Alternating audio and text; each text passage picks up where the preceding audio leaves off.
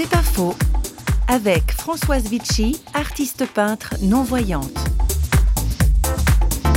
Moi, j'ai un handicap qui est plus ou moins visible. On va peut-être plus remarquer quelqu'un qui a des cannes anglaises ou un fauteuil roulant. Ça va peut-être être plus évident d'évaluer le degré de handicap. Mais j'ai un handicap qui est quand même sérieux. Mais on a tous des différences. Si on rencontre des gens, si on prend le temps d'écouter. Et moi, j'ai toujours fait ça. Même quand j'étais adolescente, je prenais souvent le train. Les gens venaient s'asseoir à côté de moi, me parler de leur vie. Et on se rend compte que dans la vie de chaque personne, il y a des particularités. Donc, euh, si on veut vivre euh, pleinement, on doit aller au-delà des particularités. On doit pouvoir euh, aller de l'avant. Sinon, on n'est pas vivant. Et on doit faire tout notre possible pour développer nos aptitudes. C'est pas faux, vous a été proposé par parole.ch.